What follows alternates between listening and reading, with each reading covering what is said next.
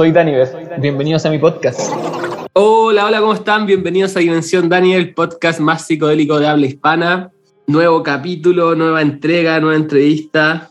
No he parado, creo que he sido consistente, estoy feliz por eso. Saludo a los Patreons de siempre, Cristian Toro, Franco Capelli, los más grandes, siempre apoyándome.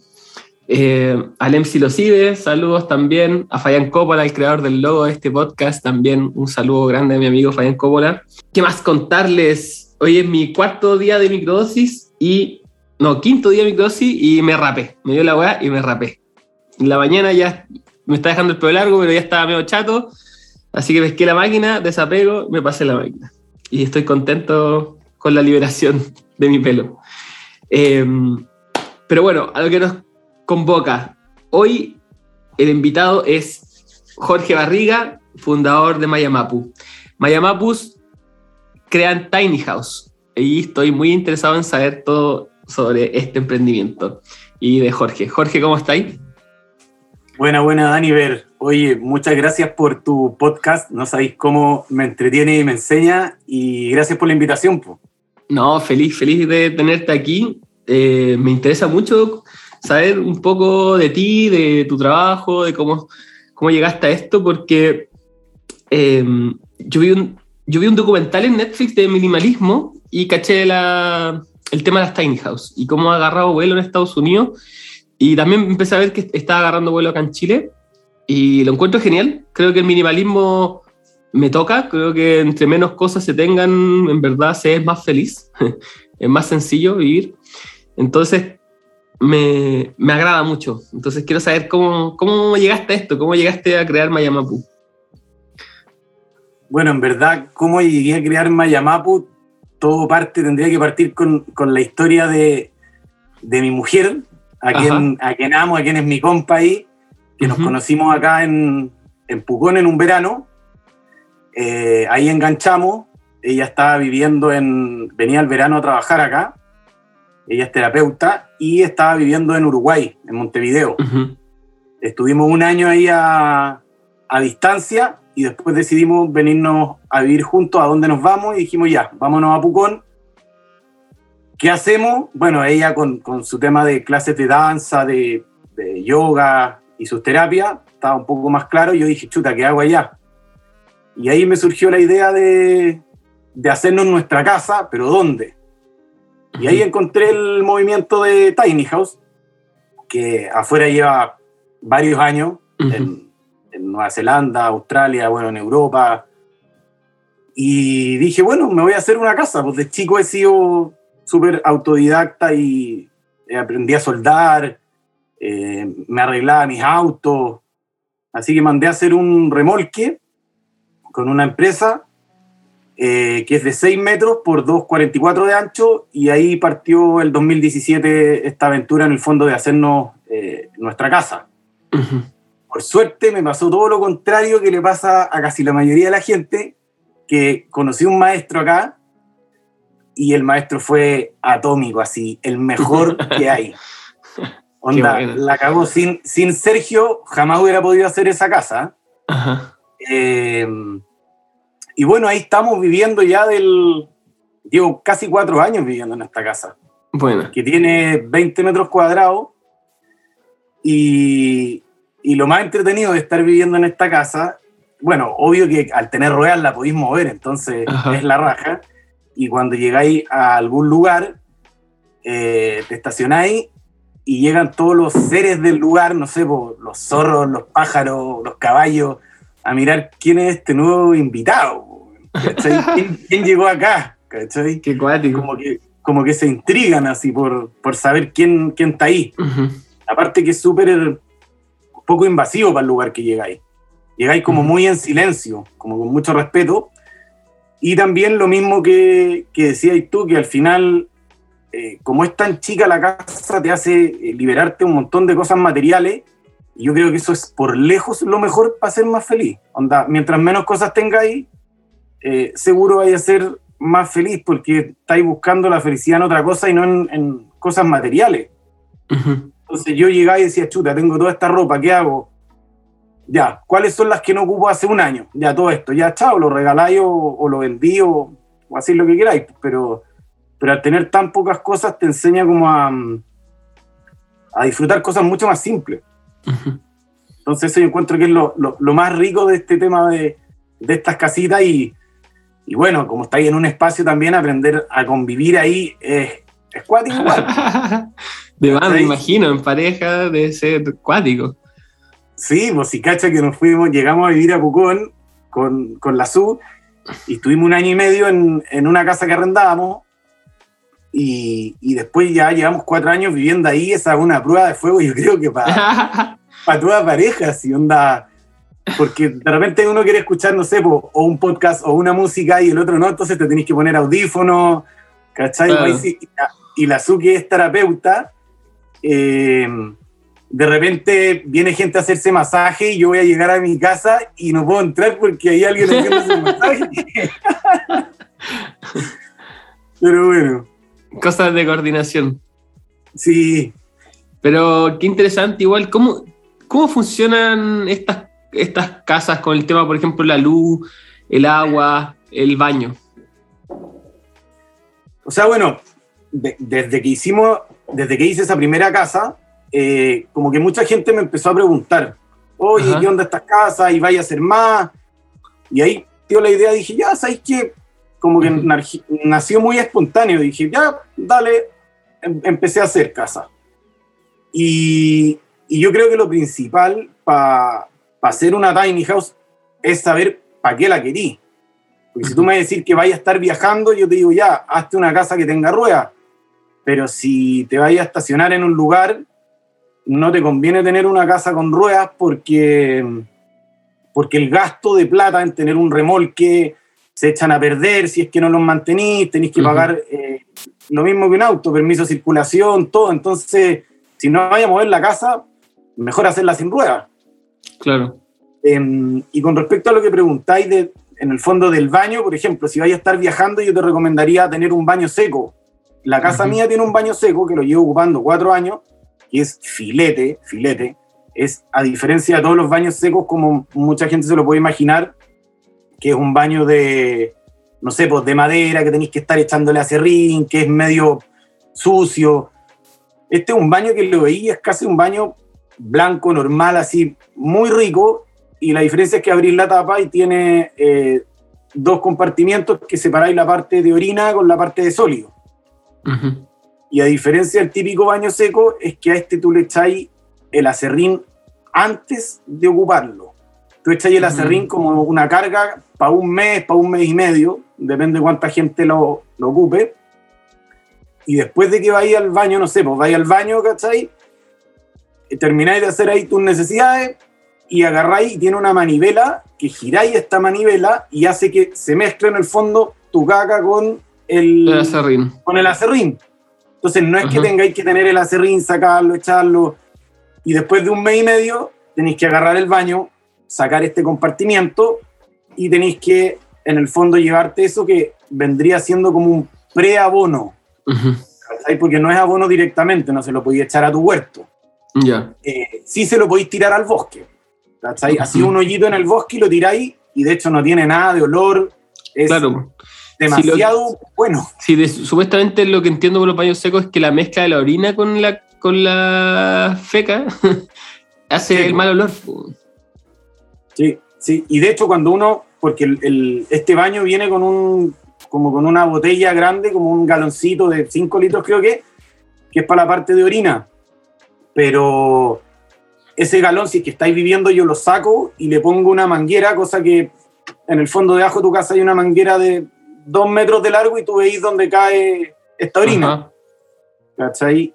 Y, y, como te decía, llevo 5 años en esta casa, o sea, 4 años en esta casa y, y es atómico cómo funciona ese baño. Pero a diferencia, si vais a estar en un lugar fijo, te podéis poner un baño normal. La diferencia es que tu casa va a tener que tener o, una fosa o un sistema TOA, que es el que recomiendo yo, que es el que tenemos acá en el taller, que es un sistema eh, en base a lombrices. Es buenísimo, es increíble. Acá en el taller todo lo que sale de la cocina, del baño, se va a las lombrices y es impresionante, son mágicas cómo se comen todo, pero todo, todo, todo. El sistema TOA yo lo recomiendo mil por ciento. ¿Cómo se llama? ¿Sistema cuánto? Sistema TOA. T-O-H-A. TOA.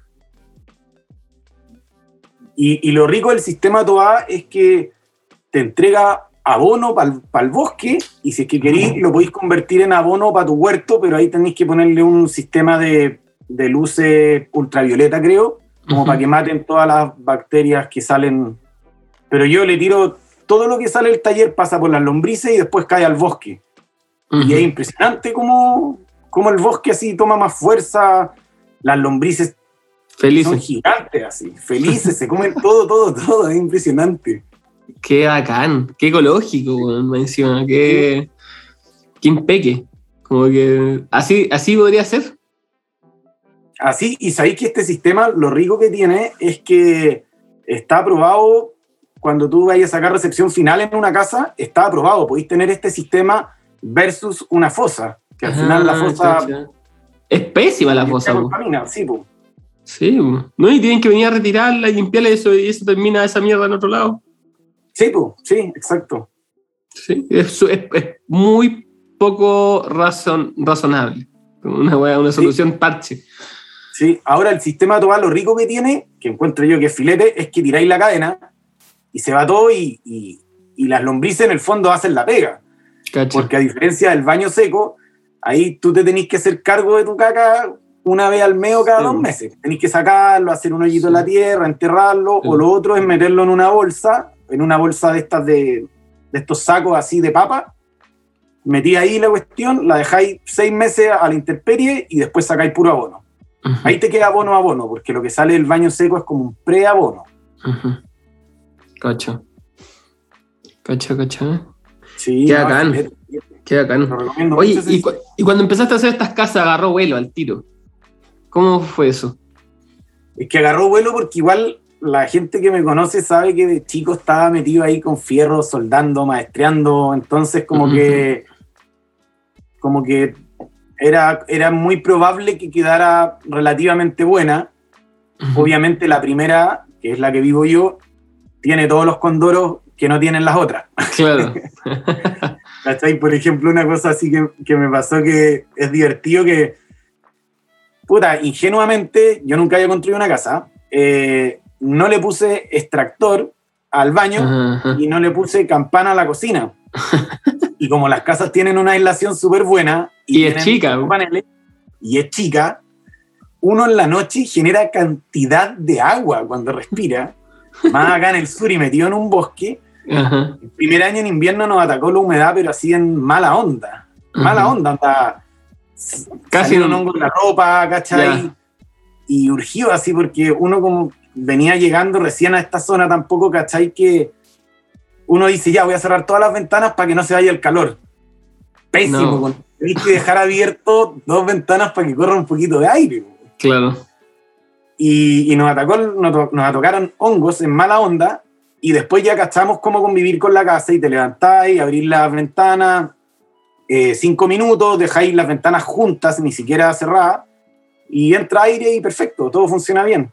Uh -huh. Obviamente las casas que, que hacemos ahora, eh, todas vienen con extractores y tienen un sistema de ventilación así atómicamente rico, uh -huh. eh, y funcionan bacán, bacán. Son un sistema de, de una empresa que funciona muy bien, que nos, nos, dio la solución a nosotros y a la gente, porque hay muchas personas que se les olvida, no sé, pues si te construí una tiny house de, de para pa tenerla como una cabañita de turismo, para ponerla en Airbnb, eh, obvio que la gente no va a cachar eso, entonces le ponía una cuestión que se prenda sola, que tiene un sensor de humedad, mm. entonces no depende de un tercero, se va a prender claro. sí o sí y va a sacar la humedad. Uh -huh. Qué buena, qué, sí. qué tecnología.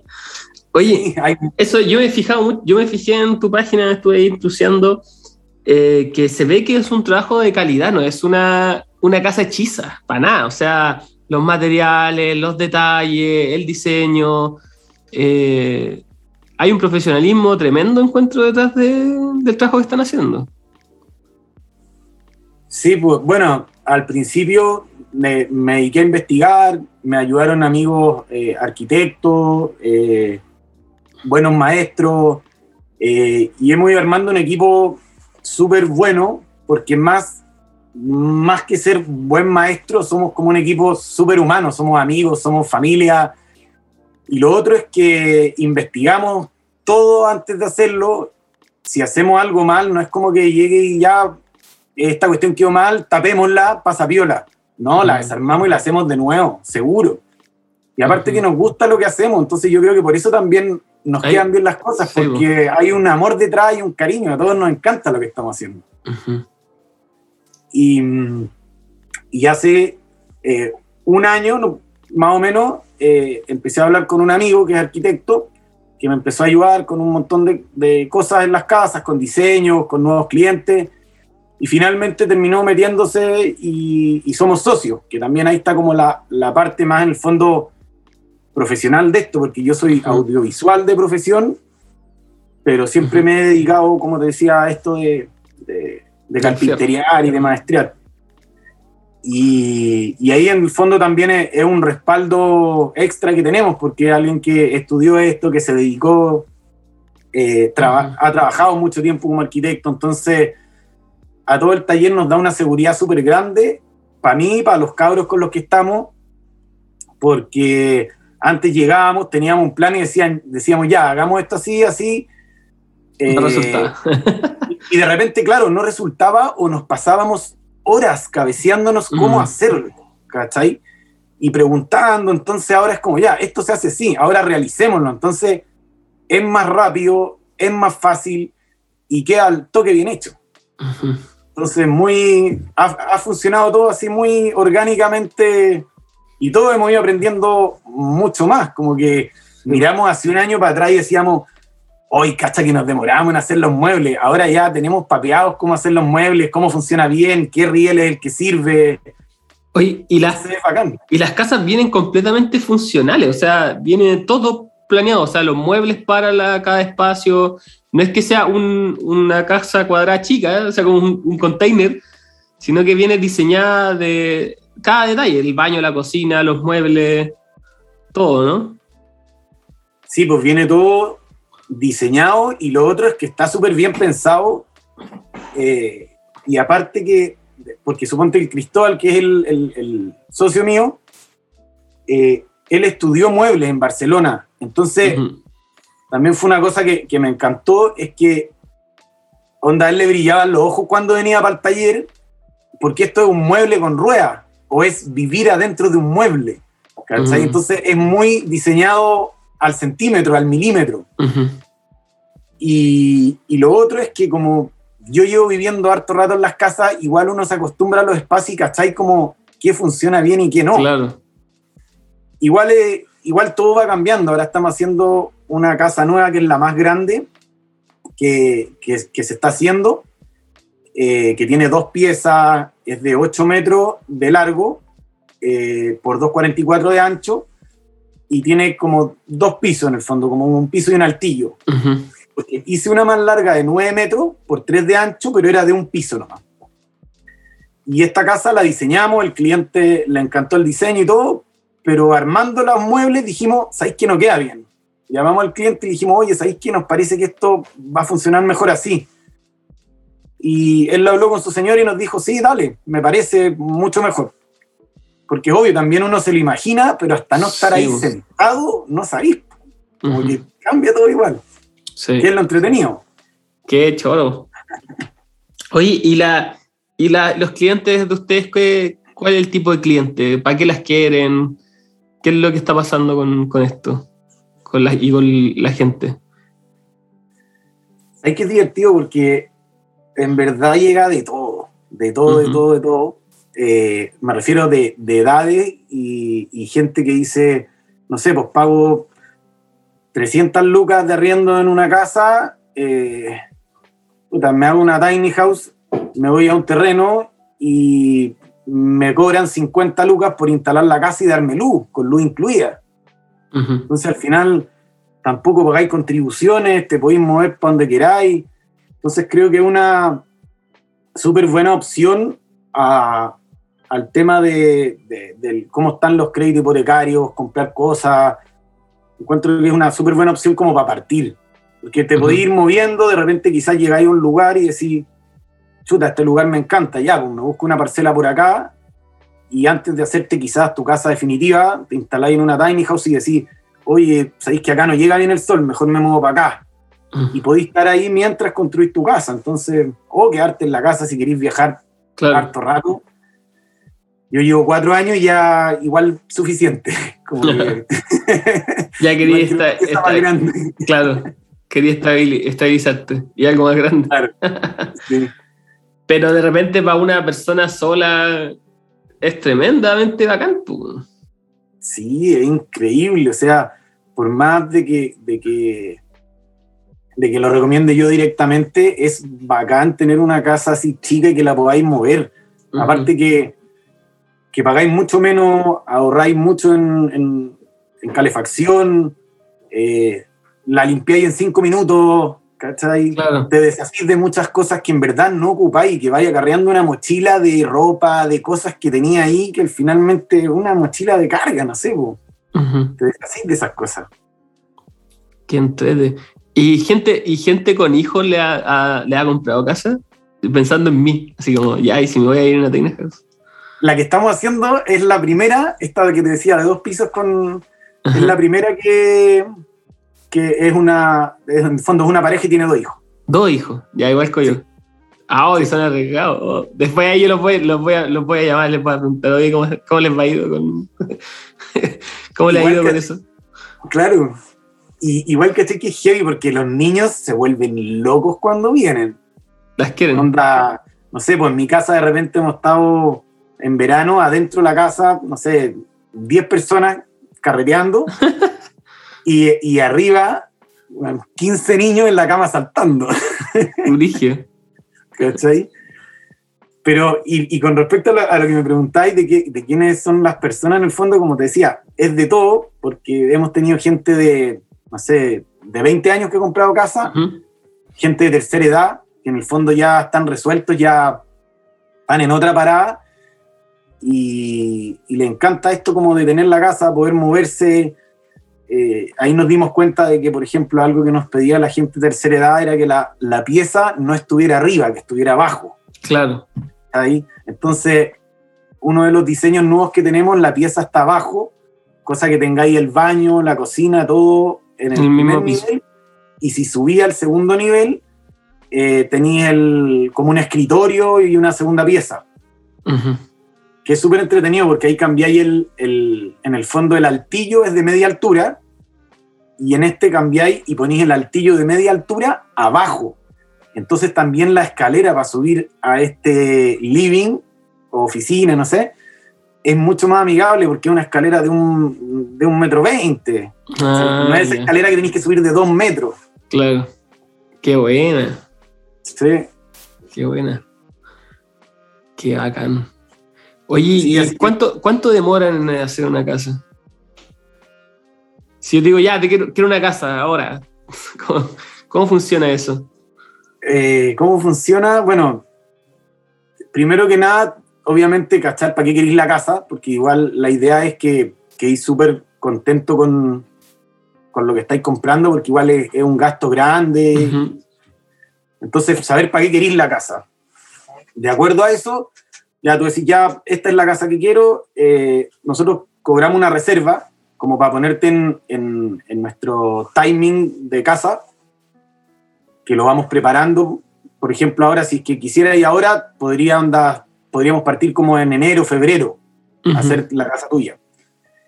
Y cobramos ahí 500 lucas de reserva para ese espacio, eh, que obviamente se descuentan del valor total, pero es como para asegurar y que no te corráis porque nos, nos dejáis después un espacio en blanco.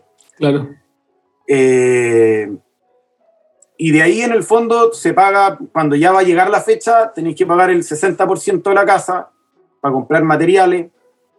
Eh, y dependiendo del tamaño de la casa, son entre, no sé, dos meses y medio y cuatro meses.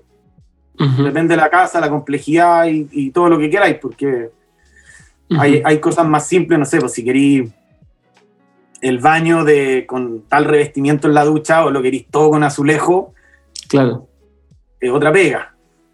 Pero Claro, hay detalles ahí que se pueden pedir a gusto que cambia la pega. sí, sí, podéis pedir varias cosas a gusto y, y lo que frenamos este, este año era las casas hechas a pedido. En el fondo, este año dijimos, vendamos los diseños que tenemos porque las casas a pedido se demoran mucho, les sube el precio al- también al cliente, entonces Mucho no huevo. hacer menos casas acá, sí, es mucho, mucho hueveo. No, es que quiero los azulejos de este color, en esta forma, Claro. esto así. Si finalmente es como una casita de muñeca igual. Claro. Se ponen más quisquillosos. Sí, sí. Sí, te, te creo. Pero qué buena, qué buena, qué buena. Y qué bueno que le esté yendo bien. Sí, igual no, no, yo creo que no, nos ha eh, ido bien, bueno, como te decía, porque nos gusta lo que hacemos y, y también creo que con todo lo que pasó, por suerte me vine para acá el 2017 y el 2019 yo ya tenía montado el taller, Mm, porque si hubiera sido después yo creo que nunca hubiera podido tener el taller, claro. por, o sea, digo, por estallido social, pandemia, Ujú. uno por los materiales y dos no, no hubiera podido. Entonces, como que Ujú. pasó todo esto y yo ya tenía el taller armado. Bueno. También los cabros con los que trabajo, que son onda hermanos para mí, ¿cachai? Eh, de hecho, uno de ellos fue el que me presentó el primer podcast, el Chris, ahí que le mando saludos. Me, me presentó un podcast que era Plantas y Punk.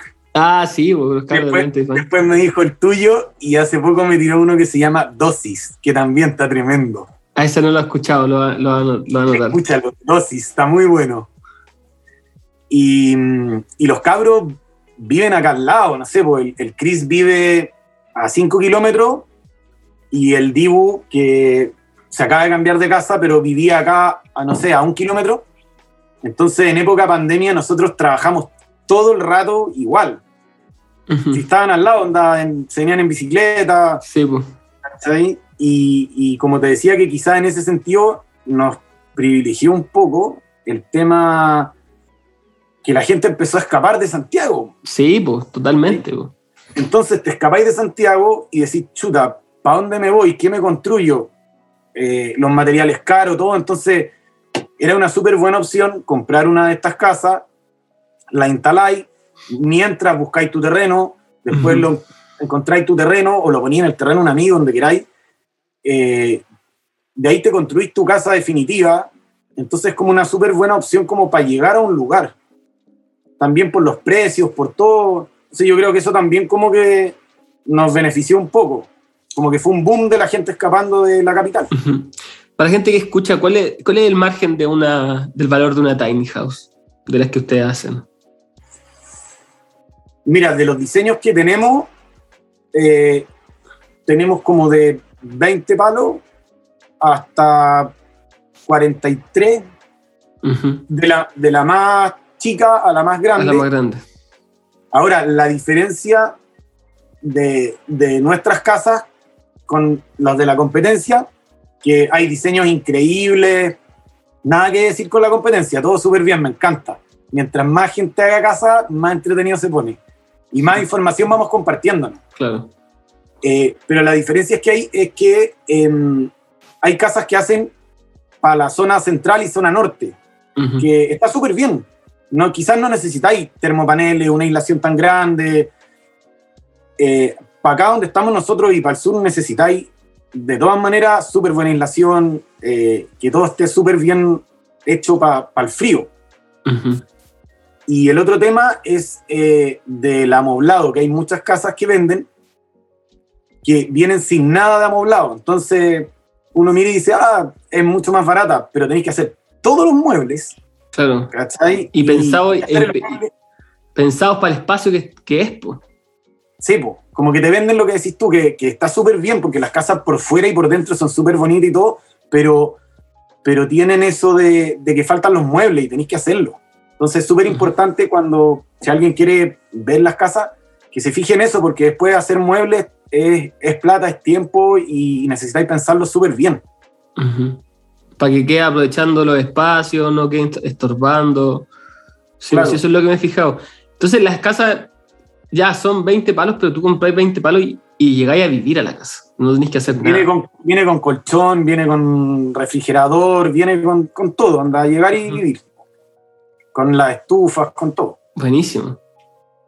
Buenísimo. Sí, Qué, qué buena solución. sí. Para moverse está súper buena. Sí. Y no, y ahora con el trabajo online, te compré en Tiny House y chao. Tenés internet. Sí, pues. Sí, heavy. Que entrete, que entrete, me gusta. Con hijos está, está, está complejo, no sé, me, me desafía, pero, pero me gusta. Sí, pues, está, está complejo de todas maneras, porque, porque el espacio es reducido y no, Sí. y no tenía eso de, de- de cerrar la puerta y todo, pero, pero tienen espacios, por ejemplo, esta que te decía que es de dos pisos. El primer piso es un espacio súper grande y tiene unos, unos cajones como baúles de- debajo de los asientos del comedor. Y pueden meter todos los juguetes, así, miles de juguetes. Entonces, abrí ese cajón y déjenla cagar en la casa. Total, después se ordena en 20 minutos. Bueno, sí. qué bacán, qué bacán. Oye, y eh, ¿qué ha sido lo más, bueno, me has dicho hartas cosas, pero ¿qué para ti lo más bacán de estar trabajando en, en esto? Yo creo que es como ver el sueño de la, de la gente que, que en el fondo igual te está haciendo algo que, que es caro, es tu casa. Ujú. Como también agradecer a la gente que ha confiado ahí en, en nosotros. Eh, de, de en el fondo ver cuando vienen la cara que ponen cuando van cachando cómo va quedando. Como que eso no- nos gratifica mucho. Y, y de repente con los cabros ahí estamos trabajando y le escribimos como cosas bonitas entre, en las murallas que nunca se van a ver, como para tirarles buena energía y buena onda. Qué tela. Sí, como que vamos de repente ahí rayando, les metemos papelitos y cosas así como, como para que sea bacán. Claro, Sabemos que la van a disfrutar. Tenga su mística. Sí, sí. Qué bacán. y yo creo que lo, más importante, yo creo, de, por lo menos a mí, es puta, el grupo de gente con el que trabajo. La pasan la raja. La pasamos la raja. ¿Cachai? De repente, obvio que hay días malos, de repente no, no tenemos discusiones, pero todo con mucho respeto.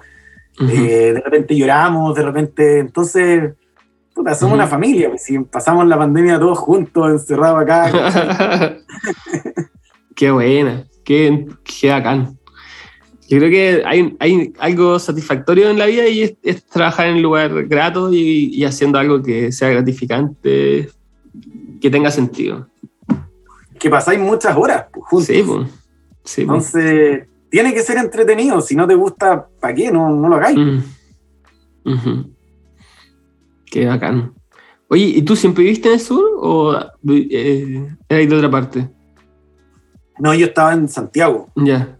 Yo vivía en Santiago y tuve la suerte ahí de irme a trabajar dos años fuera de Chile, como temporero ahí, gané caleta lucas afuera, Bueno. dediqué a gastarla viajando, ¿Temporero de frutas o temporero de flores?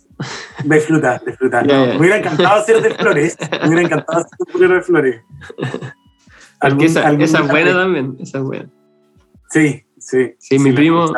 Tengo un primo que la ha hecho dos veces y se gana bien. ¿Para qué? ¿Para California? Sí. Sí, pero creo que ahora último no estaba tan bueno porque eh, como otros estados también legalizaron, Sí, como que hay más competencia, entonces bajó la, la paga. sí. Sí. Pero sí, es buena, entretenido. Sí, pues, entre- entretenidísimo ahí, con, con los dedos todos pegotes. Sí. Oye, em, ¿cómo veis la proyección de, de Maya Mapu? ¿Qué te gustaría hacer? ¿Crecer? ¿Cómo lo veis para futuro? Buena pregunta. Igual, sí, lo hemos pensado como de repente, no sé, tenemos varios pedidos, nos han llamado de, de- de empresas más grandes, como casi que inmobiliarias, así como para, para proyectos. Y de verdad yo creo que no es lo que queremos. Como no queremos tener el ritmo de vida del que todos nos escapamos, por lo menos con los que estoy yo acá. Entonces, Ujú. la idea no es así que se transforme en una fábrica Ajá. y estar estar haciendo así pedidos, no sé, 20 pedidos así estresados, comprando materiales. Como que igual tenemos nuestro ritmo y, y todos concordamos en el taller que, que es lo que queremos. O sea, con tantas casas al año, todos vivimos bien y es lo que queremos. No, no queremos más que eso. Sí queremos hacer casas, obviamente, más ricas, llegar a diseños más perfectos. Eh, nos encantaría poder eh, bajar quizás los precios, eh, pero hay materiales que no se puede, entonces de repente como tratar de buscar algo no sé, como alguna ayuda estatal para que estas casas también las puedan tener todos. Como que igual el precio yo encuentro que es caro y, y, no es fácil sacar 20 palos, 25 palos para comprarte una casa que si bien para hacer casa es barato, es, es como una, no sé, como igual es plata. es más caro que un auto. Sí, sí, te entiendo. Sería bacán como un aporte estatal para hacer para vivir en Tiny House. para que la gente tenga esa opción. O como claro, para poder llegar a algún lugar. Como... Porque, porque tú te referís, o por ejemplo, la gente puede pedir créditos para comprar Tiny House. ¿Como se, se compra una casa? No. No, no. Se puede pedir, obviamente, créditos, claro, de consumo, cosas así, pero. Como crédito inmobiliario, no. No. O se debería incluir, la opción. Podría hacerse algo así, pues quizás con, una solución así estaría bueno. Sí. Pero como proyección, en verdad, estamos tan bien que está bacán, pero seguir haciendo lo mismo y ir, perfeccionando un poco más lo que hay. Claro, pero no hay deseo de, expandirse así como tú estábamos hablando de, de industrializarlo. No, no, no, no tenemos pensado eso. Ahora, si alguien quisiera, no sé, decir, oye, ya, no sé, estoy en La Serena, me gustaría como poner quizás una sucursal, no sé, como algo así, como ver a alguien que le guste también, que, de verdad le apasione. Bacán que alguien lo haga también, pues, y bacán también de compartir el conocimiento. Nosotros, claro. la gente que viene le, le damos la mejor opción en el fondo de compartirla, independiente que te queráis hacer una casa o no, te voy a ayudar, te voy a decir qué tenéis que hacer y qué no. Si te la querías hacer tú con tus manos, obvio que te voy a ayudar, ¿cachai? Para que no cometáis los errores que cometí yo en un principio. Que te hela. qué bacán. Sí, pues es la idea. Oye, Jorge, eh, ¿por qué te gustó el podcast? ¿Por qué enganchaste en el podcast? Porque tú me hablaste al principio por eso, que te gustaba el podcast. Sí, pues sí. O sea, enganché con el podcast porque me encantan los psicodélicos y, porque encuentro que es eh, súper entretenido las conversaciones, los invitados que lleváis. O sea, me siento agradecidísimo y honrado de estar acá, así como. bueno. No, yo. aprendo, me, río, es, muy entretenido, como que todos los invitados que he tenido. Eh, es, un tema, de algo y me sirve también como como terapia, no sé, pues como que de repente llego y, eh, no sé, voy a hacer el aseo en la casa, obvio que me escucho algún podcast, como que es muy entretenido estar escuchando algo, me cago la risa, comparto un montón de cosas, entonces como que enganché al toque. Bueno. Enganché al toque con el podcast, sí. Oye, ¿y el gusto por los psicodélicos de cuándo? ¿Cuándo conociste los psicodélicos? O sea, desde chico, como no sé, de los 16, onda, primeros años ahí en el colegio. Ajá. Y, eh, desde ahí fumo marihuana, desde chico. Y, y, me encanta. Eso sí, tenéis que cachar como si te está haciendo bien o mal. Cuando chico uno fuma y no cacha mucho, fumáis nomás y lo pasáis la raja y todo bien, nos cagamos de la risa con amigos, pero de repente caché que, que llevaba, no sé, no estaba haciendo lo que quería, me levantaba tarde, ¿cachai? Estaba como súper pegado y ahí dije, ¿sabéis que no? No me está haciendo bien. Y dejé de fumar y dejé de fumar por dos años. no fumé nada en dos años. Bueno. Eh, em, y de ahí empecé a, retomar de a poco fumando y, me encanta fumar, lo paso bien, me conecto conmigo, me cago la risa, me voy al bosque como que no, no, me, no me produce nada eh, mal. Ahora, obviamente, a ciertas cosas no fumo, pero, pero para otras sí. Ahí uno tiene que ir cachando. Ujú. ¿Cuándo ya Mejoraste, mejoraste la relación que tenías con la marihuana. Sí. Le sí, pusiste, exacto. le pusiste límite. Sí, sí. De todas maneras, pero si quiero llegar y, no sé, po, dibujar algo o cranear un nuevo espacio o algo, o sea, seguro me voy a fumar un caño. Puede que todo lo que haga después lo revise y diga, oh, me fui al lago Lai y no está bueno. O puede que diga, oh, la mansa idea que tuve. Entonces, Ajá. me entretiene. Ajá.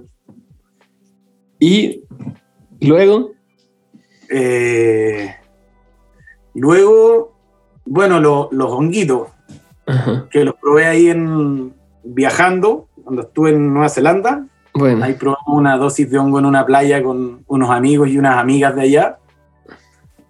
Y lo pasamos atómico. Yo nunca había probado algo así. Quedé, pero así, impresionado de lo, de lo, de lo que pasó. Porque los, los comimos todos y estábamos en una playa increíble, eh, que era en Blenheim, en una playa que se llama White Bay.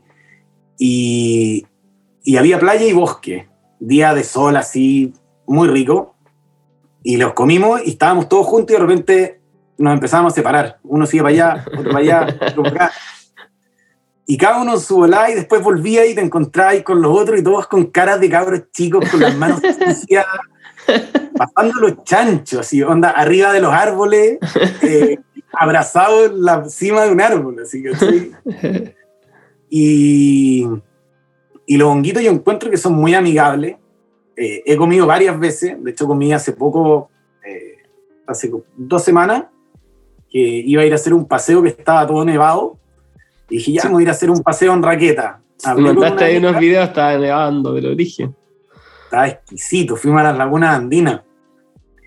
Y iba a ir con una amiga, y esta amiga le pasó algo y le dio tortícolis en la noche y se enfermó. Y terminé yendo yo con dos amigas de ella, que yo no las conocía. Y dije, ah, voy a llevar unos honguitos a ver si es que, si es que las chiquillas se motivan. Y íbamos en el auto, me pasaron a buscar y una de ellas dice, oye, traje unos chocolates de hongo. No, Nos comimos todos, todos los chocolates y todo. el- quedaron un poco derretidos. Tienen que haber sido como 3 gramos por nuca. Qué rico, la nieve encima. Y caminando con raqueta Cacha. y conversando así, entre medio de la Araucaria, había- llegamos primero, entonces no había ni una huella antes, estaba. eh, el- no había sendero. ¿cachai? Yo ya había Ujú. conocía el lugar y, y cachaba para dónde ir. Y ahí empezáis que los, entre que los árboles nos hablaban, los pájaros que, que salían, porque después de una tormenta, el día que viene de sol, y justo después venía tormenta de nuevo. Ah, chuta. Entonces salen todos los animales del bosque salen a aprovechar. comer, Aprovechar. aprovechar. Sí. Entonces estaba lleno, lleno, lleno, pero así. No sé, repente animales. estábamos mirando y habían cuatro carpinteros, carpinteritos, picolenga, eh, así, pero sin huellar, 50 pájaros comiendo y nosotros así mirándolos. Entonces, y también lo otro es que no nos conocíamos, nos contamos toda la vida, eh, nos cagamos la risa, lloramos un buen rato. Clásico. Entonces, los honguitos yo creo que es, es, es tremenda medicina, es muy eh, amable. Eh, me ha tocado comer varias veces, como que me han llegado a mí, ¿cachai? Y, y me acuerdo una también en, en- en Panamá, en Bocas del Toro, que estaba alojando en una cabañita, que era una cabañita eh, de palafito en el mar, así Qué bonito. estar así en una cuestión, pero increíble. Es lo mismo que una tiny house, pero de Eh. todo de, de choza, en Claro, el mar. en el en mar. mar. Y ahí hay un. Había un belga, que era el, el que administraba esto, que era Ujú. como un gallo gigante, no sé, de dos metros así, grandote. Y, y me dice, oye, tengo unos honguitos, ¿queréis comer? Ya, pues. Y comí de, de estos hongos. Y estábamos ahí conversando, cagados de la risa. y comimos harto también. Yo creo que ahí tiene que haber sido como 5 gramos. 5 gramos, chucha, le, le poní bueno. Sí. Encuentro que, no sé, por lo menos cuando, cuando tomáis la primera vez, nunca va a haber otra primera vez después. Entonces, Claro.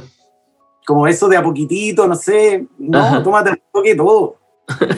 O sea, yo creo que 2 gramos es lo recomendable, por lo menos, pero Sí, esa claro. vez tomamos 5, más o menos. Y, y nunca había tomado tanto. De hecho, al otro día me desperté y dije, qué volada, ¿en qué, qué- ¿cómo pasó esto? Acordándome de todo, fue, Ajá.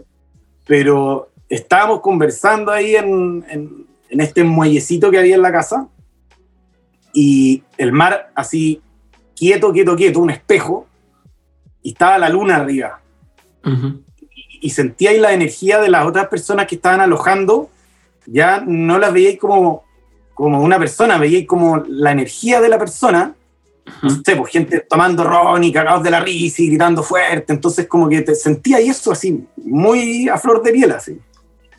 Y, y- y le digo a este, a este loco, oye, ¿qué onda? ¿Cómo está esto? Si se está moviendo todo, está... Y el paisaje.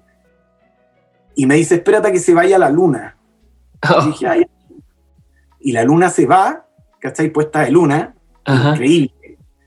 Y las estrellas se reflejaban en el mar, entonces tú mirabas para abajo y era un Oh. espejo, y hay estrellas para abajo y para arriba. Oh.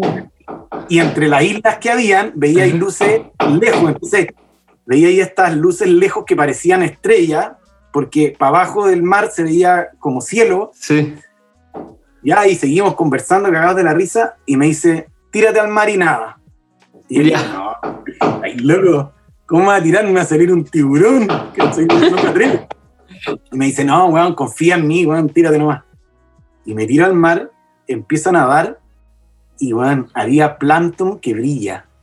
No, la Sí. bola. Estaba nadando en agua caliente, de Ajá. noche, en hongo, y, y brillaba entero, brillaba mi cuerpo, brillaba cuando chapoteaba, Oh, la weá alucinante, weón. Impresionante, alucinante. El weón. el belga ya la tenía papiada.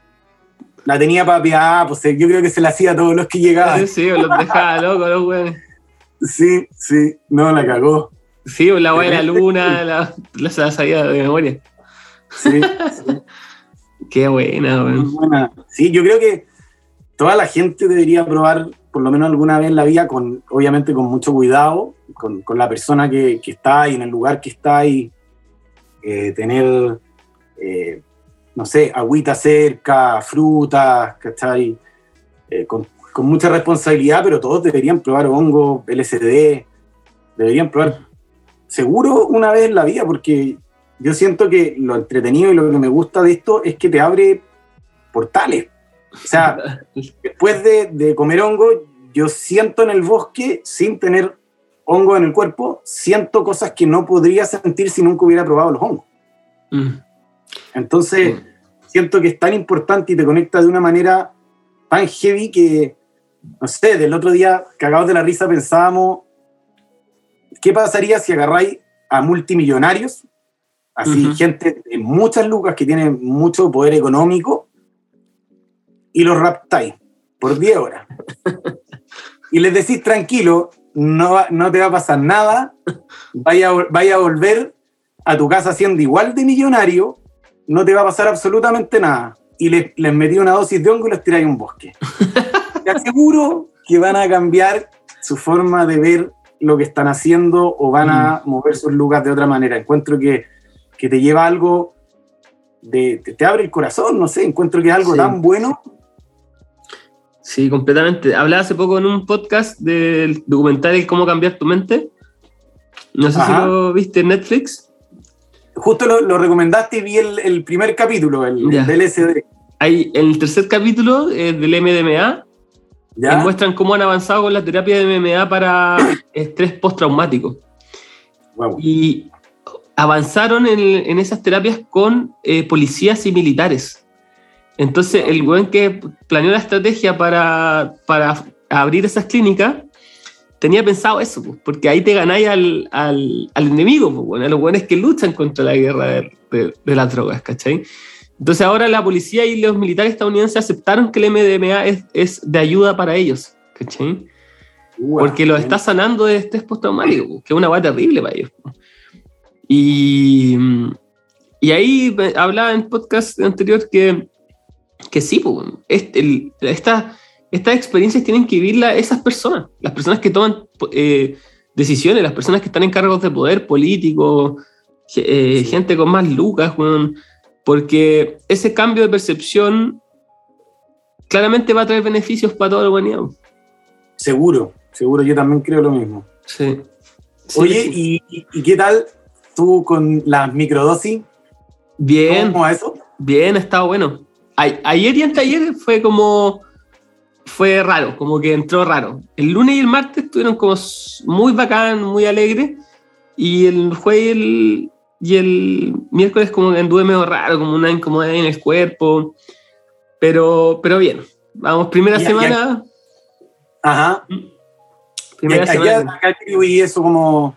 Eh, todavía no, no, los, no, no estoy del todo claro. Que igual he estado con harto estrés, me tengo que hacer unos exámenes, como que, aparte que no sé si supiste, pero hace poco falleció mi papá. De hecho, igual una de las razones por qué estoy haciendo microdosis por eso. Ah, sí te había comentado. Sí, pues me comentaste ahí. Y entonces como que... Además ahí siento que se están acomodando cosas, pero sí mucho mejor ánimo, concentración, paciencia con los niños, porque está súper impaciente con mi hijo y eso me carga. Eh, entonces se nota al tiro el beneficio. Es demasiado bacán. Sí, pues qué bueno, tremenda, sí, pues tremenda removida que, tenéis igual. Pues. Claro, y es, y es primera vez que, que estoy haciendo el, el, protocolo de Stamen, que son cinco días sí y dos días no que es más intenso igual. El otro protocolo es una, una toma, dos días de descanso, una toma, dos días de descanso. Entonces, igual cachando cómo, cómo, cómo ando con eso. Ayer, sí. Ayer tuve una entrevista con una terapeuta corporal. ¿Ya? Y, y voy, voy, a empezar terapia con ella, igual. Yo creo que eso también me va a ayudar. Como el proceso que estoy. Porque, como digo, esta, esta incomodidad corporal, como que necesito moverme, como que siento que hay algo ahí. Oye, ¿y hay probado de repente em, aguja de... ¿Acupuntura? ¿Acupuntura? Sí, sí, sí, sí, sí me he hecho acupuntura. Tengo un dolor en la cadera que me ha costado que se me vaya y la acupuntura me ayudó caleta. Pero hablando con la terapeuta corporal en el podcast anterior, eh, necesito modificar mis patrones de, movimiento para que ese dolor ya se vaya por para siempre, ¿cachai? Como que la acupuntura me alivia, pero hay algo en mi patrón de movimiento que hace que vuelva. Entonces ahí me está explicando algunas cosas y bueno, me voy a atender con ella. La Vale, que seca. Buena, buena. estuvo muy bueno ese podcast. Muy, muy bueno. voy a, voy a escucharlo, pero quiero, quiero ir en orden. pero, todavía, y todavía, pero todavía no lo subo. Sí. Esta semana ah, hice tres entrevistas con esta. Entonces dejo asegurado varios capítulos para lo que viene. Entonces las, los voy tirando a poquito. Oye, qué, heavy eso que, decís, porque yo fui hace poco donde un eh, quiropráctico acá y la cagó, te tocan y van cachando al toque todo lo que tenía. O sea, como mm. que de repente uno dice, ya, sí, puede ser, pero a mí me cachó onda, cosas, ah, mira, te pasó esto hace tantos años, esto, esto, otro, oye, tuviste un golpe acá, así, heavy. Sí. Y, y de repente me dice, no, ¿sabéis cuál es el mayor problema que tenéis? Que dormir de esta posición, tenéis que dormir de espalda. Mm. Oh, puta que es difícil cambiar la posición de dormir. dormir, sí, güey. Y volví a la misma, ¿cachai? Sí, la, vieja, la vieja confiable. Sí, sí igual, yo sé que también mi posición de dormir no me ayuda a esto. Y, pero em, trato de quedarme dormido así de espalda y me incomoda, es como una weá que me da como una una picazón en la espalda, así, como, ¡ay! No puedo quedarme dormido así. Y, y vuelvo a la vieja confiable y me quedo raja el toque. Qué masivo. Sí, sí, es difícil. Tengo que estar muy, muy raja, así, pero ya anda demasiado raja para quedarme dormido de espalda. Sí, yo tampoco, no, no, no, no puedo, me cuesta mucho o empiezo a pensar, a pensar en algo así como para que se me olvide y, mm y ahí logro de repente, pero me quedo dormido y solo me doy vuelta a los cinco minutos. Sí, también, pues. Te, dormí de espalda y aparecí en la posición de siempre. Sí. Tendrían que amarrarme. ¿sí, no? Claro. El- Oye, y ahí los cabros en el taller también les gustan los psicodélicos. Sí, a todos nos gustan. ¿Y han hecho una toma de pega, así como con los de la pega? Eh, una vez tomamos, que fue divertido, o sea, bueno, eh, de repente te- acá, lo que, lo que me pasó acá llegando a Pucón es Ajá. que puta, encontré una tribu muy buena, como que tenemos un grupo así de gente, amigos aquí del barrio y todos pensamos súper parecido, em, todos tenemos súper alto respeto por la naturaleza, eh, hay caleta de amigos DJ, entonces siempre que vamos a, a una fiesta en una casa, la música es flotáis en la música. Bueno, ¿cachai? Entonces también nos gusta tomar hartas cosas y, y cagarnos de la risa, y amanecernos ahí bailando, entretenidos, abrazados, cagados de la risa. Y una vez en el taller eh, estábamos eh, en la mañana y teníamos que hacer puras pegas eh, bien tranqui, no sé, pues, pintar, ¿cachai? Cosas que obviamente, porque estar en un taller hay herramientas de mucho riesgo también, te voy a sacar un brazo. sí, po. Eh, y tenía un LCD, ¿cachai? En, en una gomita, en un. Ujú. Y le digo, cabros, tengo esto, partámoslo en tres y lo tomamos. Y lo partimos en tres. Y voy así, les pregunto a, los a la media hora, oye, ¿cómo están? No, nada, nada. Y yo estaba arriba del balón, pero me tocó justo la gota. Me tuve para la casa. Pero, pero eso de repente eh, es eso y ya más cuando, cuando sale, salimos sí, pues, hacemos cuando salen. un paseo, cosas extra, como no en el taller mismo. Sí, bueno, el taller está, está irresponsable. Sí, po, exacto, exacto. Hay, hay herramientas muy peligrosas y también igual tenemos que estar enfocados en lo que Sí, estamos po. haciendo. Obvio que sí. Sí, pero, Pero- pero me refiero a, claro, como como en el grupo de trabajo hacer una ingesta. Porque qué tela, en verdad, trabajar con gente con las que he vivido ese tipo de cosas. Como, como hay una confianza igual bacán, distinta. Sí, hay una confianza tremenda. El, Ujú. el, el Chris, uno de los cabros, es, es- es terapeuta, ¿cachai? El, el Divo eh, se dedica a las bicicletas. Eh, entonces, como que todos hemos sido ma- maestros, pero no profesionales en el área y nos hemos profesionalizado acá, porque han venido mueblistas profesionales a hacernos clases, a enseñarnos. Cacha, qué Eh, bacán. Entonces hemos ido aprendiendo un montón. Qué preocupados de mejorar. Eso lo encuentro muy, muy bacán. ¿sí? Y al final lo, lo que hablamos harto es de para hacer una casa más rápido no necesitamos más fuerza, necesitamos ser más astutos y saber hacerla. Lo principal es como la organización, no sé, po. Por ejemplo, ahora la casa que estamos haciendo, eh, la vamos a pintar, pero ya están puestas las tablas, están lijadas, está todo, entonces pintáis la casa, después se pone, obviamente, el cielo que va de otro color, después se pone los muebles, después el piso, entonces el lunes vamos a partir pintando la casa adentro y podemos dejarla cagada, lo mismo que chorriemos, porque no hay que limpiar. Entonces, como, como mm, hay un montón de cosas que ya te vais dando cuenta, hoy para la otra hagamos De esto mejor. Exacto, entonces como que no es, no es trabajar más duro, como, Sí. Trabajar más inteligente. claro, exacto, exacto. Qué buena, Sí. qué buena, qué buena. Oye, y tu intención es quedarte ahí en Pucón. Ya definitivo. Sí, por ahora, por ahora sí, quedarme acá por lo menos por un buen rato. Igual algo que, que tengo en, en mente es irme a viajar harto rato. Eh, me gustaría hacerme un, un camioncito, así como un camioncito chico, un camión tres cuartos que sea 4x4 y meterle atrás una, una cúpula y hacerme una, una casita como casa rodante Ujú.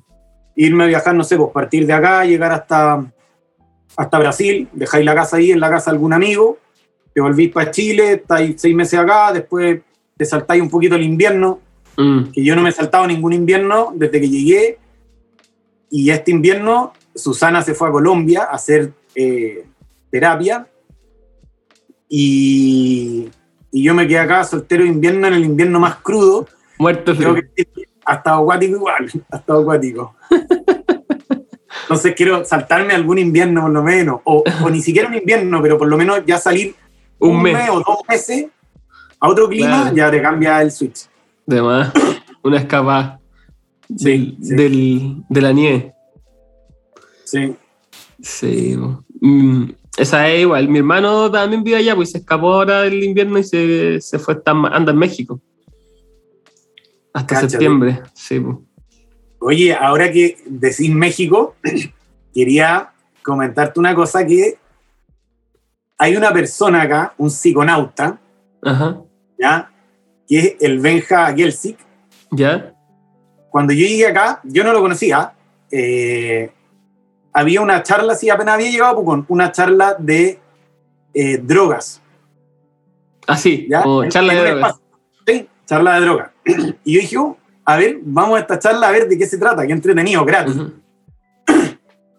Y estaba el Benja ahí, y él es un psiconauta que se dedica a experimentar en cuerpo propio varios tipos de droga, ver qué pasa con ciertas cantidades.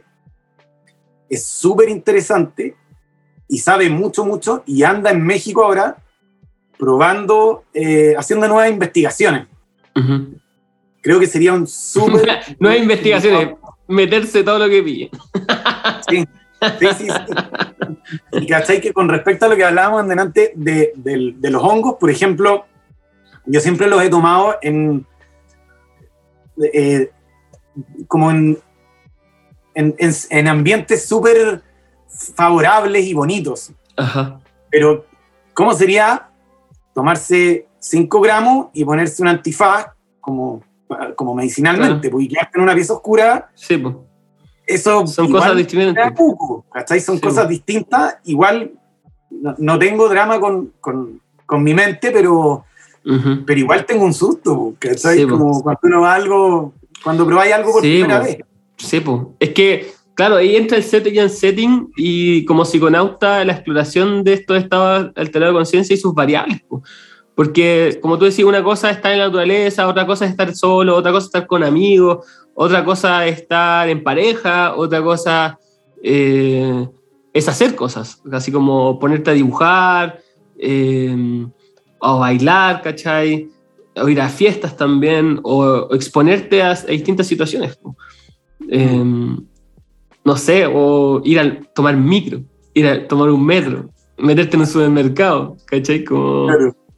eh, exponerte a, eso, a, esos, a esos lugares y, y podía observar cosas interesantes. Pues yo, por ejemplo, yo entraba en LSD como al supermercado y me empecé a dar cuenta de cómo todo el supermercado es un lugar intencionado Ajá. y que en teoría no lo, no lo tenía del todo claro, pero eh, en ese estado me di cuenta en verdad pues, que está todo intencionado en el lugar. pues.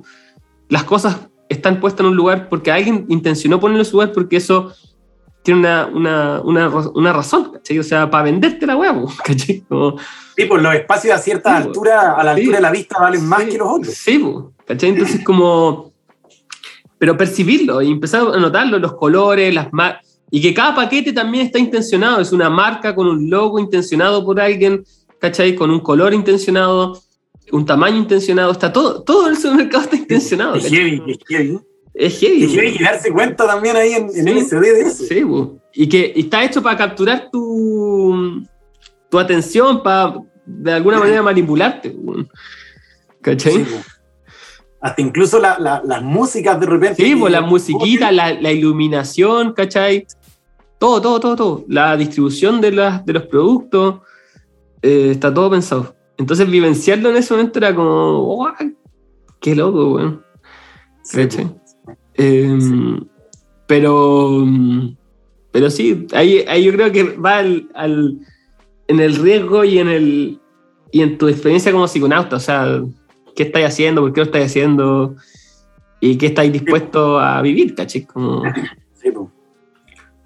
pero sí, no recomendado para la vida de la gente. Yo creo que lo mejor es, como tú decís, naturaleza, bien acompañado, calentito, con agüita, Claro, con si comida. Ya tenéis más, más experiencia y queréis eh, probar un poco más, también sabéis que que podía hacer ese tipo de cosas. Sí, pues, sí, pues, se puede. Y es interesante igual. Interesante. Sí, pues interesante ver, ver en el fondo eso que, que no lo veí en, en un y que, estado y, y que menciona que es tu, tu cotidiano, po. tú estás expuesto a ir al supermercado todo- todos los meses, ¿cachai? Y te estás exponiendo a ese tipo de cosas y ver qué te pasa po, en esos estados. O lo que yo siempre digo, como, o por ejemplo, de repente usar hongo o LSD en una situación como cotidiana de tu casa, con tu familia, y observarte a ti interactuar con tu familia en un estado alterado de conciencia. O sea, si es que podéis manejarlo, no, te- no se nota tanto, ¿cachai? Te decía, ah, cara de loco. ¿Cachai? Claro. Como- Pegándote el choco así con tu familia, así. Pero Claro. si ya está, tenía experiencia y no, no se te nota y podía ser como tu vida cotidiana, pero tenías ese cambio de percepción y podéis notarte y observarte a ti cómo actuáis en tu cotidiano, es, es heavy el trabajo que se hace. Sí. Sí, pues demás. Claro. Pero para eso igual, bueno, para eso igual también están las microdosis en todo caso. Como que no es necesario tomarse 5 gramos y tratar de hacer tu día. Claro, hacerla normal. Digo, no se puede. Eh, pero sí. Pero suponte algo entretenido que, que, que me gusta acá, que, bueno, la hierba cuando empecé a fumar, antes eran plantas normales y ahora es Sí, pues, ultra fuerte. sí. Y de repente, claro, llegáis, te fumáis un pito y me encanta eso. También en el taller trabajamos de lunes a jueves, que es bacán tener tres días libres. Es impresionante, así como Cambia. ya un día para esto, esto y te sobra un día. Entonces decís, ya, este día no voy a hacer nada. Encuentro que el, el ocio, el no hacer nada, es demasiado importante. Uno debería vaciarse. ponerle atención a eso. Sí, el vaciarse. ¿sí? Y de repente llego y digo, ya, no sé, voy a ir al taller, ¿cachai? Que yo, yo vivo a 50 metros de acá del, del taller. Y está mi tiny house. Y, y de repente digo, voy a ir al taller, me fumo un caño y del trayecto de los 50 metros eh, me perdí. me fui a otro lado y me fui a hacer otra cosa y de repente digo, cachen lo que terminé, pero así disfrutándolo al máximo, sentado en un río, siguiendo un pájaro o siguiendo al gato que tenemos, que de repente como que te, te- te guía para otro lado. Entonces me encanta eso como de, de dejarte llevar en el fondo, no, no tener que hacer algo, ya voy para acá, voy a hacer esto, no. Hay un, hay un ejercicio que se llama la deriva mágica. Eh, Ajá. que tiene que ver un poco con esto, de, de salir a caminar sin rumbo. po. Porque nosotros siempre que salimos a caminar o hacemos- estamos viviendo, estamos siempre seteados en una meta. Como, tengo que ir a la casa de mi amigo, tengo que ir al supermercado, tengo que... Pero ¿cuánto, cuándo, ¿cuántas veces has salido a perderte a la ciudad? Así como Mm. caminar para allá y, y decir, ah, voy a seguir este perro, voy a seguir esta persona, ¿cachai? Y de repente meterte en lugares que nunca has visitado, y eso en la ciudad, en la ciudad, pero imagínate en el bosque, yo, yo en el bosque cuando veo a Pucón siempre lo hago, ¿cachai? Siempre salgo a caminar sin rumbo. Escu- Escuché No. una historia tuya ahí cuando se fueron al, al monte cerca de la casa donde está tu hermano. Sí, pues, que este weón nunca salía a caminar, estaba Sí. terrible asustado, pues, weón, y yo me la sé de memoria. Sí, pues está, está bueno, está súper bueno eso de, Sí. de- de salir así sin rumbo. Sí, pues, sí, pues, sin rumbo y ojalá un lugar desconocido, así como... Y, y, a- y en, esas, en esas derivas pasan cosas, pues. Es como, es parecido también a cuando tú viajáis a lugares desconocidos. po. Andáis paseando, andáis observando y, y en lugar desconocido, entonces estáis con una percepción diferente. po. Estáis mucho más atentos, mucho más ampliados, mucho más abiertos a que sucedan cosas. Pero eso podía hacerlo siempre. sí, pues. Sí. En cualquier lugar. Igual, claro, lo que decís tú, en, en- o en la ciudad o en el bosque, en el bosque igual es heavy como el bosque te, te va te va hablando y te va encontrando con él, ya cacháis su ritmo, su ciclo, Mm. eh, te va guiando, vaya tener, vais teniendo una conexión así. A mí me pasa que, que ya, onda, puedo hablar con algunos árboles, aunque suene loco así, pero no hablar físicamente hablando, pero ya lo siento y ellos me conocen así. De hecho, acá hay un coihue que debe tener, no sé, 400, 500 años así, gigante, así, Don Coihue, un abuelo y, y la relación con él ha sido como ya, ya cacho cuando él quiere que pase a saludarlo o de repente voy caminando por el río, no sé, por dos kilómetros para abajo y me encuentro con otro coihue y el coihue me dice, no, si el, el otro ya me avisó que venía y cachai como... y, La y veo, uno la- dice, y sí, pues y uno dice, eh, ¿es real esto? O, O en la película estoy pasando. O pero si uno no se lo cree y uno no lo, no lo hace, no funciona. Ajá. Y me pasó, suponte, el otro día eh, que estábamos en esta cuestión que nos tomamos estos hongos y fuimos a, a las lagunas andinas que te comenté con estas dos chicas. Y de repente llego y llevamos caminando un buen rato, un par de horas, y digo, no he visto ningún coihue. ¿Cachai? Ujú. Y levanto la cabeza y había un coihue gigante al frente y yo dije, ya, obvio que es coincidencia. Y empiezo Ujú. a a buscar coihue y le digo a estas chicas, onda, ¿me ayudan a buscar eh, coihue? Y era el único coihue que había. Dije. Como que él me avisó que estaba ahí porque yo iba mirando el suelo, iba en otra. Ujú. Y dije, oh, no he visto ni un coihue, así levanto la cabeza y estaba ahí. Mm. Y no había ningún otro coihue en mucho rato caminando. Estaba lleno de araucaria. Claro. ¿cachai? Entonces como que dije, puta, es verdad, él me, me dijo que... Como que Ah, sentiste algo que te hizo recordar eso. sí, y hay que creer en eso, hay que creer Mm. en los instintos de uno. Sí, todo el rato. Mm, Y en estado alterado yo creo que pasa más. Como que sí, sí. te das cuenta de esas. Que me pasa que desde mi visión como tarotista, y me gusta el tarot y la, mm, y la terapia, que yo soy siempre bien escéptico, pero sí puedo decir que con el tiempo, cuando yo siento que me he conocido a mí mismo, yo sé cuáles son mis pensamientos regulares, mis atrapes regulares, Ujú. mis emociones regulares y, y, mi, y mi diálogo mental regular. Entonces, si yo estoy leyendo el tarot o estoy atendiendo algo o estoy en una situación y de repente aparece algo en mí que es raro, ¿cachai? No es parte de mi, de mi, de mi regularidad, sí le pongo atención, pues, porque ¿por qué surge eso en mí? Ajá, ¿Cachai? Entonces, me pasa mucho que eh, estoy atendiendo, entonces se me vienen como imágenes, ¿cachai? Como imágenes o sensaciones o palabras, ¿cachai? Entonces digo, esto, ¿de dónde viene, cachai? Como, y lo, y ya, ya estoy acostumbrado, entonces lo, lo traigo a colación. Entonces pregunto, pregunto oye, tú, no sé, eh, ¿has consumido mucha droga? Por ejemplo, por ejemplo, ¿cachai? Como cosas de ese tipo. ajá. Me dicen, sí, tuve un problema de consumo en tal fecha, ¿cachai? Como que, y soy súper certero a veces. ¿Mm? Y es por eso, porque estoy atento, yo conozco mi, mi imaginario Claro. regular, mi- mis sensaciones regulares, entonces a veces surgen cosas que no sé a dónde vienen, ¿cachai? Eh, no, no, no sabría explicarlo, pero sí Ajá. yo entiendo cómo funciona en mí. ¿Mm? Entonces, no, no me dejes extraño lo que tú me decís, pues, ¿cachai? Como que surge esta Claro. sensación y tú decís, ¿por qué? Te llega y decís, claro, onda, ¿por qué no tomarla? ¿Por qué no, no creer en esto Ujú. que me está llegando? Por algo Claro. me llegó. Ujú. Y sí, pues y muchas veces cuando creo en eso es- surge efecto. O sea, bueno, y en terapia se nota mucho porque acertáis, ¿cachai? Como Sí, le po. da en el clavo. Entonces, obviamente ahí hay una conexión eh, extraña. Gente que le llama que canalizar, gente- para mí tiene que ver un poco con la intuición, eh, con, un, con un pensamiento que no es lineal, ¿cachai? Como con algo que surge de otra parte que es más asociativo, pero inconsciente. Eh, pero no sé. Ahí cada uno tiene que asumir su, su película.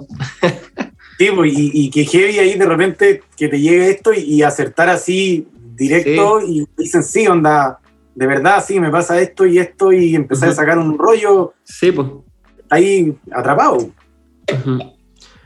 Oye, ¿y cuál hay tenido? No, nunca he tenido un- una mala experiencia.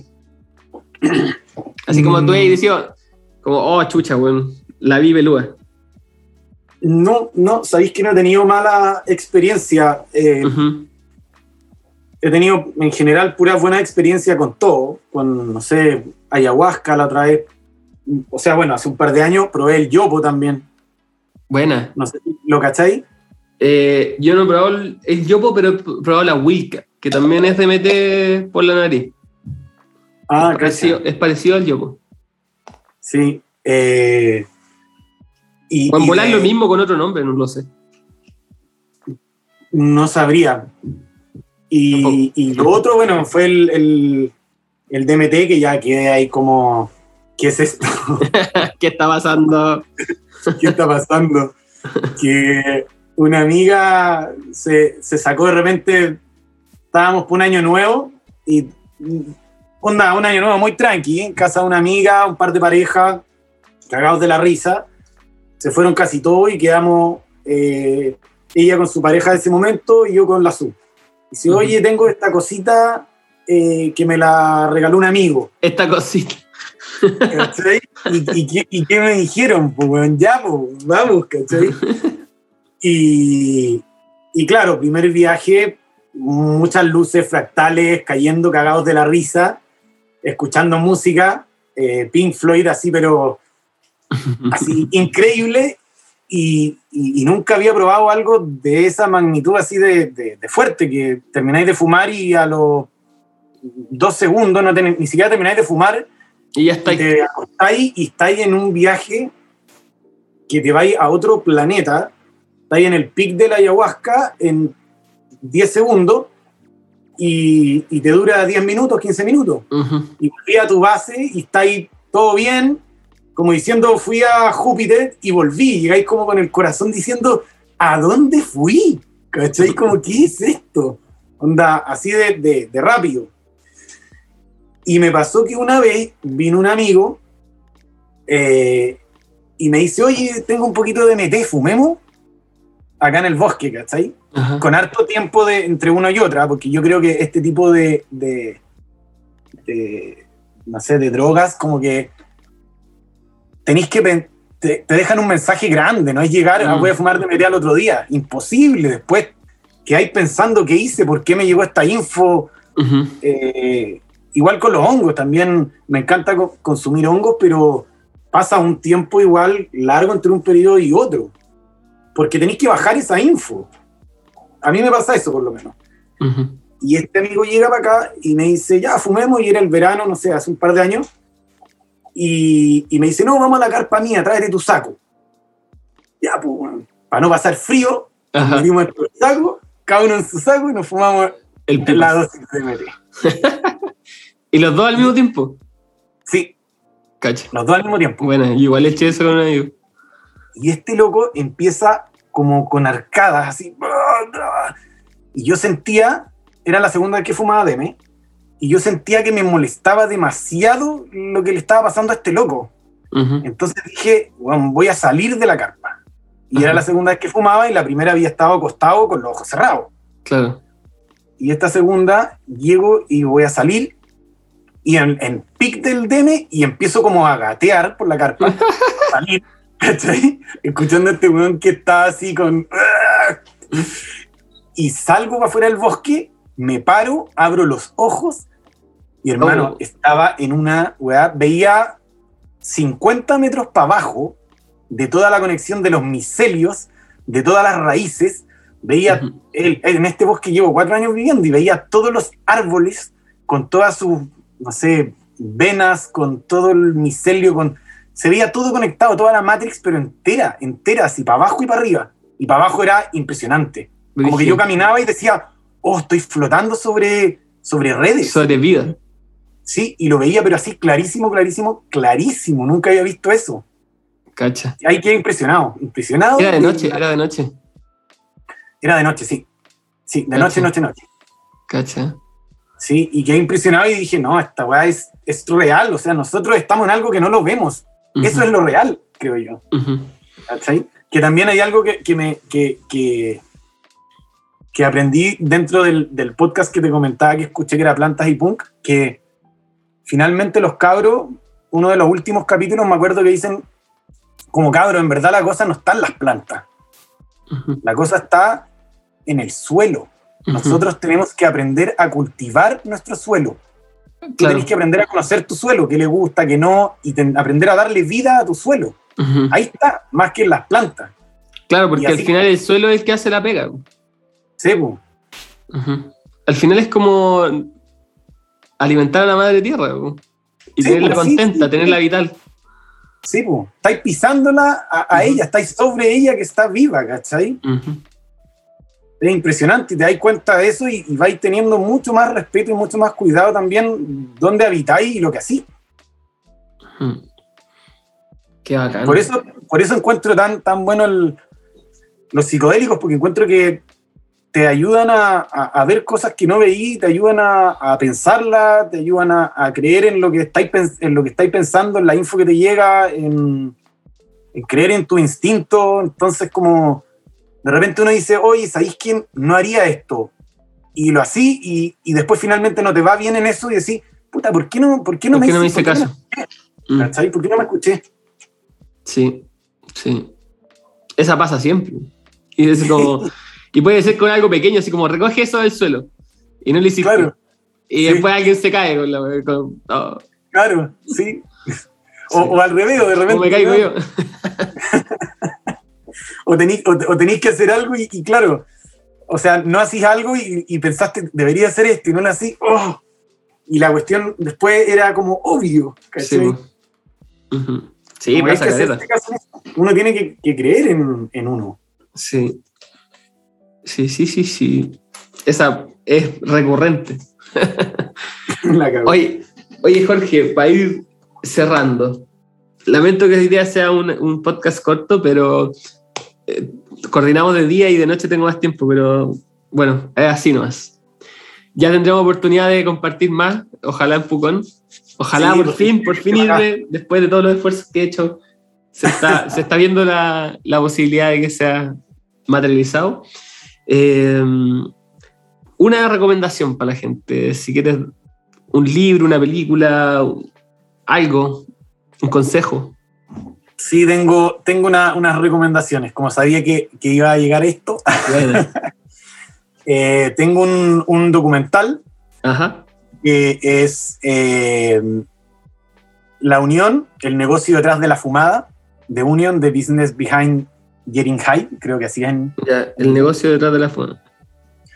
sí, eh, que ahí explica harto sobre la marihuana eh, y de cómo se llegó a decir que mataba neuronas, que finalmente mm, a los monos les metían 63 porros en 5 minutos, entonces no les mataban neuronas por el consumo de marihuana, les mataban neuronas porque los asfixiaban, no les daban oxígeno.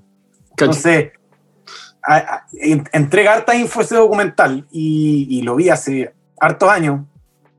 Y lo vi con mi vieja una vez y me dijo, obvio que le hicieron puros volados. Pero, pero es la tremenda info de los puros volados que finalmente eh, mi mamá cuando chico tiraba dentro de la misma balanza, no sé, por los pitos que la coca o que La basta. base. Mm. Entonces, después de 20 años que uno lleva fumando y ve que yo y que mis amigos, todos tienen su familia, tienen bien armada su vida, decir, chucha, me cagaron, pues me dieron otra info que no era real, pues. Yo no digo que haga bien, digo que a mí me hace bien. Hay gente que probablemente le puede hacer muy mal, pero por eso uno tiene que, que conocerse. Ese es uno de documentales y la otra peli que encuentro súper rica es eh, Cloud Atlas, el Atlas de las nubes. Ah, esa es muy buena. No Es buena mencionado como- en el podcast, pero muy buena. Es buena Es y es larga. sí, es de los Wachowski, de los que crearon Matrix. Sí, po. sí. Sí. Y, y de libro dejo La sonrisa de los árboles, que estoy leyéndolo ahora, no la puedo decir, sonrisa de los árboles. sí, de Elena García Alonso, que está muy bueno. ¿Y ese de qué trata? eh, de conexiones con los árboles, de cómo uno puede in- a- in- hacer una relación con un árbol y entenderlo y tener una conexión. Cacha, ahí estáis, po. Sí, pues, ahí estoy, pues. Qué Así que está bueno el libro. Sí. Buenísimo. Oye, muchas gracias, Jorge, por esta conversación. Muchas gracias también a todos los que escucharon el podcast hasta aquí. Eh, si les gusta este podcast, pueden unirse a Patreon, que está en el link de mi perfil en Instagram, arroba dimensión.daniel. Si no, denle seguir a todas mis redes sociales, en Instagram, Spotify, YouTube, Apple Podcast, likes y todas esas cosas que me ayudan. Y también paso la gorra, pueden hacer aportes monetarios de lo que ustedes quieran, desde 500 pesos, en un link también en mi, en mi perfil en Instagram, arroba dimensión.net para que me sigan. Y Jorge, tu, tus Oye, redes sociales. Y Ah. está súper bueno lo, lo de Patreon. Yo ahí me uní hace un rato. Ah, bueno. creo que si, pucha, si algo nos gusta y nos entretiene y aprendemos, no cuesta nada ahí ayudar con lo que uno pueda. Si es que no puede con algo, quizás un- mandar un regalito, alguna cosa, algún trueque. Eh, y finalmente, puta, está súper bueno el podcast, nos entretenemos harto, compartimos y se, se crea una comunidad al final. Sí, pues. Sí, se está armando acá un cuento. Sí, pues está entrete. Y de las redes está Mayamapu, que es eh, arroba Mayamapu eh, Tiny House o Mayamapu Chile. A ver, te confirmo. Tenéis, que saber, la- que saber tu red social. Puta, es que las maneja mi socio, yo soy re malo para las redes sociales. Es May- Mayamapu gon- guion, guion bajo Tiny House. Sí. Ese, ese, ese, buena. Oye, y muchas gracias por la invitación y nuevamente gracias por hacer el podcast. Bajaste la idea, la hiciste y ahí está. Vaya en el capítulo no sé cuánto. Así sí. que la raja. Capítulo 59 este es el tuyo. Esto. Buenísimo. Muchas gracias a todos por escuchar hasta llegar hasta acá. Chao, chao. Chao, nos vemos.